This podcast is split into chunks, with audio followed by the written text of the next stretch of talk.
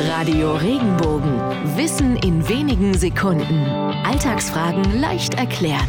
Warum hat man etwas auf dem Schirm, wenn man etwas genau im Auge behält?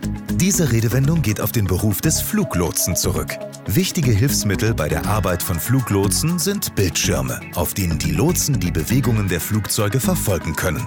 Also hat man etwas auf dem Bildschirm oder Schirm, wenn jemand einer Sache viel Beachtung schenkt, bzw. etwas genau kontrolliert.